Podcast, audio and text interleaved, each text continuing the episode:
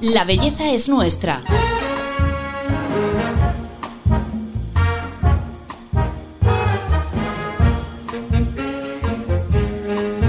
Un podcast de Telva.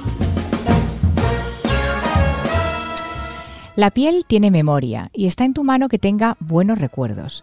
Hoy te damos algunas pistas sobre cómo escribir con ella una gran historia.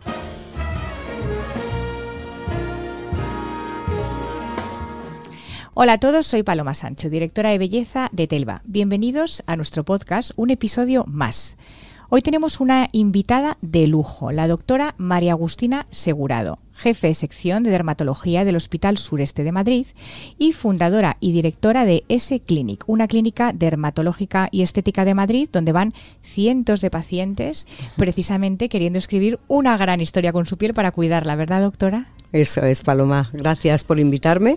Un placer estar aquí. La verdad es que todo este ambiente que recuerda la radio es tan divertido y tan natural que estar al frente de los micrófonos otra vez de, un programa así. Me encanta. Pues vamos a disfrutarlo. Doctora, eh, ¿cuál es la mayor preocupación de la gente que va a, su clínica? Bueno, pues cada vez más, o sea, es verdad que a mí desde que empecé la residencia de dermatología me encantaba esa parte de la estética, la cosmética que hemos hablado antes, a la que tú te dedicas estupendamente, porque había un, como una necesidad social, que no, no solo, como estábamos hablando antes de empezar el programa, no solo hay que ir al médico porque uno tenga una enfermedad, sino hay una parte que debemos hacer los médicos y creo que lo hacemos muy bien, que es la prevención de la salud. y, eh, y, esa parte que me toca como dermatóloga, pues cada vez más la gente, gracias a Dios, entiende que la piel no solo tiene que ir al médico cuando está enferma, sino que claro debemos como engancharnos a nuestro dermatólogo igual para que él cuide durante todo el viaje de nuestra vida de nuestra piel y nos vaya dando instrucciones y tratamientos para mantener una piel sana. Sí, esto lo, han dicho aquí también muchos, muchas dermatólogas que han venido, el, tema de ir eh, para, que te, para que te vean la piel sana, no la piel cuando está enferma. sí. sí. Una de las eh, cosas que me encantaría tratar hoy, que se acerca el verano, es analizar, ya que estamos hablando de cuidar nuestra piel sana, ¿Qué le ocurre cuando nos exponemos al sol? ¿Qué es el bronceado? ¿Qué ocurre mm, pues por fuera, por dentro? ¿Cómo le hacemos daño? Claro, fíjate, o sea, yo cuando les explico bronceado en general, aunque es verdad que en muchos eh, foros el bronceado tiene un como un signo negativo. Realmente el bronceado, si uno lo piensa bien, es una reacción de la piel positiva. O sea, lo que ocurre cuando nos da el sol es que la, hay unas células de la piel que se llaman melanocitos que están en la superficie de la piel que en respuesta a eso empiezan a fabricar un pigmento melanina que es el que da el bronceado. Entonces es como un como si fuera pues es una defensa eh, racial, o sea, una defensa natural de la piel frente a quemaduras posteriores y de hecho mm, si más o menos seguimos un cuidado cuando estamos morenos ya no tenemos la sensación de estarnos quemando.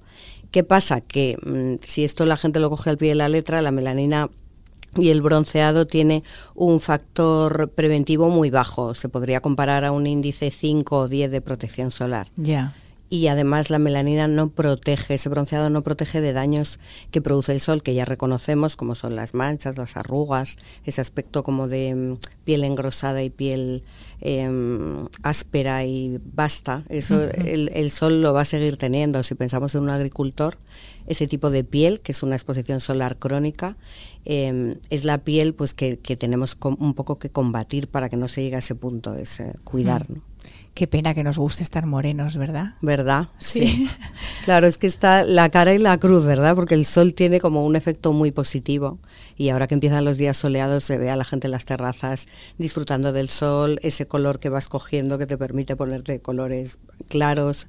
Al final es la cara y la cruz de la moneda. Por eso mm. yo tampoco soy como dermatóloga muy radical en no tenemos que escondernos del sol, ponernos debajo de una pamela, no bajar a la playa y como hay mucha gente que es muy talibán a la hora de mm. eso, sobre todo eh, pacientes nuestros cuando nos escuchan hablar, no, hay que disfrutar del sol eh, tenemos un país de muchas horas de sol, de muchos días de sol y hay que hacer un uso, pues como todo, ¿no? Un uso moderado y un, como se dice, un bronceado saludable. ¿Cómo serían esos consejos para eh, que fuera el bronceado saludable? Mm, por ejemplo, si estoy un, día de mi vida en verano en la playa, ¿a qué hora tengo que bajar? ¿Cuánto tiempo tengo que estar? ¿Cada cuánto me tengo que poner crema solar? Claro, pues, o sea, ya entrando, nos levantamos por la mañana, una, un buen consejo es, una vez que nos duchamos, antes de ponernos el bañador, que luego existen esas dificultades del tirante, no me lo quiero ensuciar, no me pongo por, el, por el hombro y se me quema el hombro, pues eh, una vez que acabemos la ducha diaria, pues ponernos la protección solar ahí para repartirla uniformemente y luego ya vestirnos. Con eso nos aseguramos que el primer rayo del sol que va a contactar con nosotros cuando salgamos de nuestra casa ya va, va a ser una protección adecuada. Luego, una vez que llegamos allí, pues bueno, el intentar, em, sobre todo los primeros días, no bajar entre las 12 y las 4, que es el sol más dañino. No exponernos tampoco mucho los días como el año pasado, que hizo muchísimo calor. O sea, esos días que porque existe encima el riesgo del golpe de calor. O sea, ver en la playa cuando hay 35 grados la gente tumbada al sol, al final tiene un peligro también, no solo para la piel, sino para la salud en general. Y luego ir renovando la protección, pues se habla de cada dos o tres horas lógicamente cada vez que nos bañemos, porque ahí hay una disolución con el agua de, las partículas que son buenas para ejercer ese, ese filtro, y, y, luego estar, intentar estar pues eso el menor tiempo posible, al día siguiente un poquito más, al día siguiente un poquito más, ir haciendo como unas dosis de, de ir acostumbrando la piel a la, a la, situación del sol. Ah, me encanta, eso es como el retinol, tienes que hacer un proceso, de adaptación al sol, ¿no? Sí. Y de ah. hecho, ahora que hay mucha alergia solar, es verdad que ah, muchos problemas de gente que llega el primer día a la playa, se baja a la playa, está 3-4 horas y al día siguiente tiene una erupción por el escote y por los brazos, esa es la más típica es esa falta de costumbre. Claro. Al final la piel se está como enfadando al exceso que le hemos hecho. Esa falta, oye, no me has acostumbrado a esta nueva situación y por eso reacciona de esta manera, ¿no? y, esa gente que tiene, que tiene ese padecimiento, pues sí que existe tratamientos de poco a poco, ir acostumbrando la piel, el primeros 15 minutos, al día siguiente 20 y así. Qué fuerte. ¿Y lo de la alergia al sol se cura? O, o sea, ¿es una reacción puntual o ya te vuelves alérgico? Pues existen, la verdad es que yo he visto pacientes que les pasa mm, de todas las maneras. O sea, en general eh, es una reacción de intolerancia que se repite hmm. todos los años. Lo que pasa que es verdad que hay mucha gente que sabe ya poner como sus medios y a lo mejor, pues, aunque no suene bien en este foro que hablamos de protección solar, pero una de las cosas que se puede hacer es eh, tomar rayos UVA progresivamente para ir haciendo ese bronceado progresivo que luego nos proteja de esa primera, de ese primer contacto con el sol. Pero los, las, las cabinas, es que voy a cortocircuitar, las cabinas de rayos UVA no eran el mal. Malas, claro, por eso en este pero es, eh, de hecho, en todos los servicios de dermatología existe una lámpara de rayos UVA porque hay eh, ciertas patologías de piel que mejoran con, con la luz solar. Ah, como la, como la psoriasis puede ser. Justo, ah. el vitíligo y, y esta intolerancia al ah. final es como un poco como una vacuna de la piel, la, la, lámpara de ultravioleta. O sea, tú lo que haces es eh, ir poco a poco, como lo decías de retinol, acostumbrando la piel a dos minutos, tres minutos, cinco minutos. Y así el primer día que se expone al sol, ella ya sabe ese estímulo, ya lo conoce. Ya lo conoce. Mm. Vale, pero el modo de empleo de estas cabinas sería con tu dermatólogo. Claro, por supuesto. Vale, para que la gente que, que lo tenga claro, ¿no? Vas al dermatólogo a su cabina y él te explica y te controla. Estamos hablando de un tratamiento y ese tratamiento lleva unas dosis adecuadas y una frecuencia, como cualquier medicina. Ah, vale. ¿La crema solar perfecta cuál es? Bueno, yo creo que es la que se ponga el paciente, ¿no?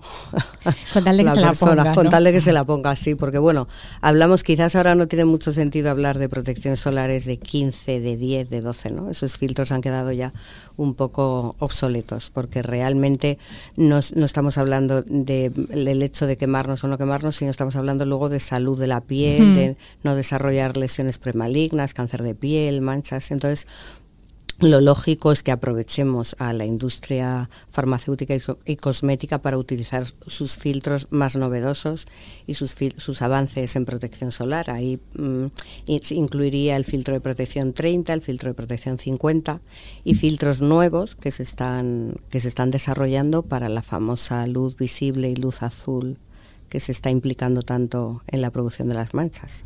¿Es verdad que te salen manchas con la luz azul? Pues mira, es verdad que depende de qué estudios científicos leas, hay más apoyo o menos. Sí que es cierto que, y mucha gente que nos está oyendo se puede identificar, em, hay gente que tiene manchas, se protege del sol, hace todo perfectamente y sigue con la mancha. Entonces llegan a la consulta desesperadas y te dicen, es que no sé qué más hacer porque no bajo a la playa, llevo un gorro enorme, no me da el sol y sin embargo la mancha, pues bueno, ahí es donde se cogió la pista de que podía haber otros rayos, que en este caso se implicó a la luz visible porque en el espectro de la radiación está muy cerca de los UVA, de la radiación UVA, y se, implica a la luz visible y a la luz azul hmm. como promotor de, esas manchas. Hmm. Y ahí sí que es verdad que nos metemos en un problema. Claro, para que la gente entienda, la luz visible y la luz azul, ¿de dónde vienen? De la luz, o sea, de la luz que emiten que emite el sol es el arco iris y que emiten los dispositivos, ordenadores, móviles y emiten también las luces que tenemos en casa. Mm. Al final la luz blanca es una conjunción de muchos mm. colores, como el arco iris. Uno de ellos es el azul, que las ondas esas que son mm. de más alta densidad y ahora la luz azul lo emiten con más especificidad eh, dispositivos como el ordenador y el móvil. O sea que aquí sí que sería interesante, que esto se habló mucho en la pandemia, lo de que te tienes que poner la crema solar aunque no salgas de casa. Claro, o sea, la crema solar se convierte ya en un cosmético más. Ahora, tampoco hay que alarmarse porque es verdad que estudios recientes que se han hecho serían muchísimas horas de exposición, vamos, ocho horas de exposición al ordenador ni siquiera equivale a un minuto de salir a la calle. Claro, claro, o sea que tampoco hay que volverse loco. Eso. Una vez hecho bien el bronceado, pues eso, con la exposición gradual, con la protección correcta, en las horas no centrales del día, ¿hay, hay trucos para que el bronceado dure más? Esto que todo el mundo en septiembre quiere. Sí. Pues hombre, yo creo que sí. Al final es verdad que la piel se va a descamar en 21 días y el efecto este del moreno reciente va a durar pues lo que tarde la piel en esfoliarse de manera natural. Hmm. ¿Qué podemos hacer? Pues es verdad que hidratar la piel em, y hacer una exfoliación suave, cuidarla, o sea, intensificar esos cuidados de hidratación, porque eh, todas tenemos la sensación de cuando volvemos de la playa parece que la piel está eh, muchísimo peor que cuando nos hemos ido, o sea, como más seca, como ese aspecto que parece que se va a cuartear. Y em, entonces ahí es verdad que te está pidiendo como un extra de hidratación y un extra de cuidados y eso hace que el, que el aspecto del bronceado siga un poco más. El sol, eh, aunque antes lo hemos comentado, cuando el rayo da en, sobre la piel, ¿qué hace? Destruye fibras de colágeno, eh, al generar melanina, eso es el, el principio, el germen de la mancha. Pues, em, o sea, si pensamos en un día que nos hemos quemado, em, lo que hace el sol es una reacción inflamatoria, como casi todo lo que daña la piel. O sea, al final eh, es la sensación esa de eh, rojez, de hinchazón que produce una quemadura. Realmente lo que está pasando ahí es que el sol está dañando las células, las primeras, las de la capa protectora de la epidermis, y el calor del sol está descomponiendo el colágeno, haciendo como un choque térmico. Aparte, se generan los, los radicales libres, que esos los genera, los conocemos todos el sol, y esos radicales libres de oxígeno también están atacando a su vez a, las células y al colágeno. Quiere decir que hay como muchos que conozcamos ahora, como muchos factores que esa exposición un poco prolongada al sol puede estar dañando a niveles bastante amplios las estructuras de la piel. Y cuando decís los eh, médicos que la piel tiene memoria, es porque esto que le hacemos no tiene solución. ¿O hay alguna forma de compensarlo? Hombre, sí que es verdad que cada vez hay más estudios de, eh, que entran en la parcela de regeneración. Pero todo esto es comparar, claro, como cicatrices. Realmente, cuando nos hemos quemado con una moto, con el, con el horno, ahí es verdad que lo vemos bien, cómo se queda una cicatriz o una medio, pues aunque no sea una cicatriz visible, que a veces sí lo es y por eso salen muchas pecas, esos son cicatrices de quemaduras solares, pues sí que la piel guarda como una especie de pequeña cicatriz que se va acumulando con la cicatriz del año siguiente, del año siguiente y al final llega un momento que como por la edad nuestros mecanismos de regeneración ya son mucho más lentos y más defectuosos, pues de golpe y porrazo la gente te dice, es que me he llenado la cara de manchas y además me han salido estas costritas que son lesiones premalignas. Pues ocurre por al final por esa acumulación y porque cada vez el, el mecanismo de defensa va funcionando peor. ¿Hay algún tipo de tratamiento que nos recomiendes hacernos antes de ir a la playa y otros que sean para después? Porque antes estabas hablando de, bueno, pues estos tratamientos nuevos que hay ahora con inductores de colágeno, para, para que nos cuentes un poco, antes y después. La verdad es que este, igual que tú ahora que te dedicas a la cosmética, el mundo este está, está siendo cada vez más apasionante porque lo que antes era voy a tratar una arruga, resulta que estirado y bien estudiado, eh, ese producto que infiltras mejora em, el DNA de las células, por ejemplo. Vamos, no lo estoy inventando, pero que la dermatología estética y la cosmética va un poco en esa dirección de no solo vamos a tener una piel bella, sino que estudiado en profundidad resulta que va a ser una piel más sana. Y yo lo veo y hay muchos estudios publicados con luz pulsada, con láseres que mejoran como los parámetros de la piel de defensa, incluso eh, reducen el riesgo de lesiones premalignas y cáncer de piel. Ah, sí. estamos hablando, igual que la protección solar. Estamos hablando ya de tratamientos que implican salud, no solo. Ah, o sea que hacer sesiones de IPL pueden, puede tener, por ejemplo, ese beneficio. Sí, de hecho hay estudios, ya digo, que en biopsia se veía pues que disminuían el número de células en regresión, em, con inmunoterapia, pues factores que mejoran la salud de la piel en cuanto a defensas inmunológicas. O sea, es verdad que de es una vía que se abre con mucha con mucho futuro igual que la nutricosmética mm. y que bueno que, tenemos que estar ahí todos intentando hacer de esta parte que hasta ahora se ha considerado estética hacer una medicina de verdad Qué bueno, esto me encanta, este concepto como de, pues eso, no solo quitar una arruga, sino dar a la piel una serie de herramientas para que se proteja a ella misma. Exactamente. ¿Y estos son los inductores de colágeno? Igual que se descubrió que la toxina producía un efecto sobre mejoría del colágeno, no solo mejoraba las arrugas, sino que gente que se la ponía recurrentemente tenía mucha mejor calidad de la piel. Y de hecho hay un estudio en hermanas gemelas y se ve la diferencia de edad solo tratadas con este producto, la diferencia de edad años después, 40 años después, y mejor, había muchísimos parámetros de la piel que mejoraban no solo el aspecto de las arrugas, pues igual la luz pulsada, o cualquier otro tratamiento de estos, incluso los inductores de colágeno que se ponen ahora muy de moda, porque venimos de una época de caras rellenas sin fundamento y la gente quiere naturalidad y este tipo de sustancias pues parece que están mejorando, o sea, no solo haciendo una fibrosis así por así, sino mejorando los mecanismos de síntesis de colágeno, de colágeno tipo 1, que es el colágeno de los niños, y, y, a través de todas estas sustancias es verdad que se abre un campo enorme. Eh, pretendemos regenerar y reconstruir la piel de una manera natural, ¿no? Claro, sin paralizar y sin rellenar, ¿no? Que es un poco lo que tiene de punto un poco negativo lo otro. Sí. Inductor, así por hacerme una idea, una persona que no sabe de medicina, inductor que es una, una vitamina, una proteína que se pone a trabajar y hace que generes colágeno. Justo, o sea, es verdad que pueden ser inyectables, de hecho hay ya pues tres o cuatro productos que, que se dedican, o sea, que están eh, como fichados dentro, dentro de esa categoría y luego eh, máquinas también. Acaba de de salir reciente, bueno, recientemente, a lo mejor en los dos últimos años, em, una radiofrecuencia que se inyecta, que se llama radiofrecuencia con microagujas, mm. que distribuye el calor más dentro para producir una remodelación del colágeno, como una neocolágenogénesis. Entonces ahí es verdad que eh, los resultados están siendo bastante espectaculares y pensamos que además en parámetros de salud de la piel mm. también van a ser buenos. Mm. ¿Qué tratamientos no deberíamos hacernos nunca en verano? En verano todo lo que sea agredir la piel, o sea, al final estamos hablando de que es una época donde vamos a recibir sol, que es uno de los principales causantes de las manchas. Si, si nos hacemos un láser o un peeling o algo que agreda nuestra piel, pues la piel va a tener mm, va a estar como menos más más débil con menos barreras y, eh, y, entonces los daños pueden ser mayores nos podemos quemar con más facilidad o pueden salir manchas con más facilidad. Antes eh, he hablado de nutricosmética Hmm. Eh, por ejemplo, para la protección eh, del sol, eh, ¿sería algo imprescindible? O sea, como la crema solar, pero que no basta solo con la crema, sino que también hay que tomar este famoso, que, no sé ni decirlo, el... Betacaroteno. No, los leuco... Ah, el, polipodium. Sí, el polipodium, que es como o sea, la crema solar y el polipodium, es como el, habría que tomarlo siempre.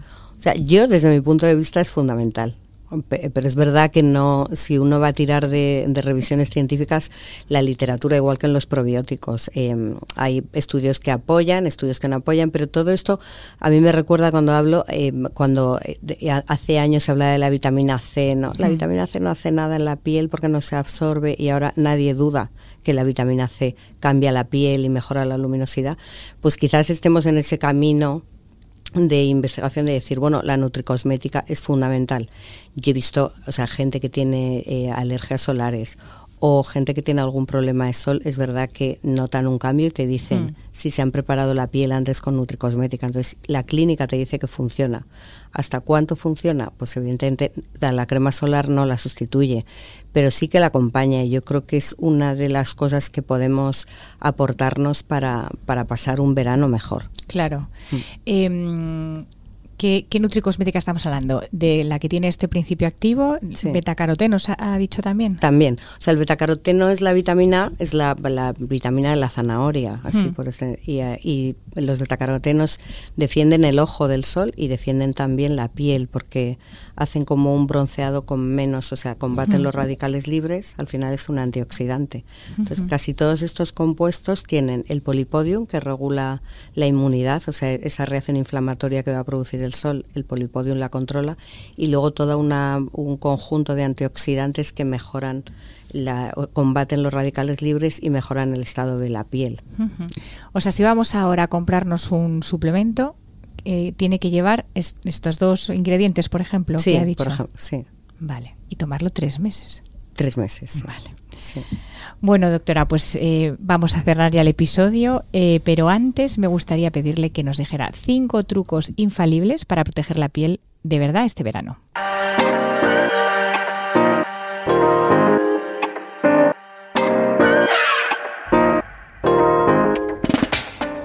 Bueno, pues mis trucos de cara al sol, el primero sería no olvidarnos de la limpieza diaria y una exfoliación periódica, porque es verdad que el sol va a acumular o va a dejar una piel más áspera y con tendencia a la descamación, limpiarla y exfoliarla. El segundo, usar una buena crema hidratante, yo además me pongo debajo un serum de antioxidante para que también haga un plus de protección y beber al menos dos litros de agua. No digo ya si estamos en situaciones de más sudoración, aumentar la ingesta líquida. Usar un buen protector solar de un filtro al menos de 30-50 y que además tenga también, que observemos en la etiqueta, que proteja frente a toda la radiación, si es posible UVB, UVA y luz visible que hemos hablado. Mi cuarto consejo sería, ahora que se lleva mucho, ir a la playa con una ropa adecuada, de tejidos naturales, con bueno, pues un poco de manga, para intentar tapar las zonas que son más expuestas al sol a diario.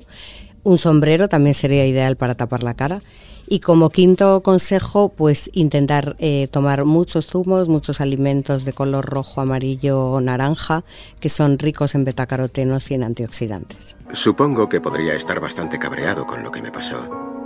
Pero cuesta seguir enfadado cuando hay tanta belleza en el mundo.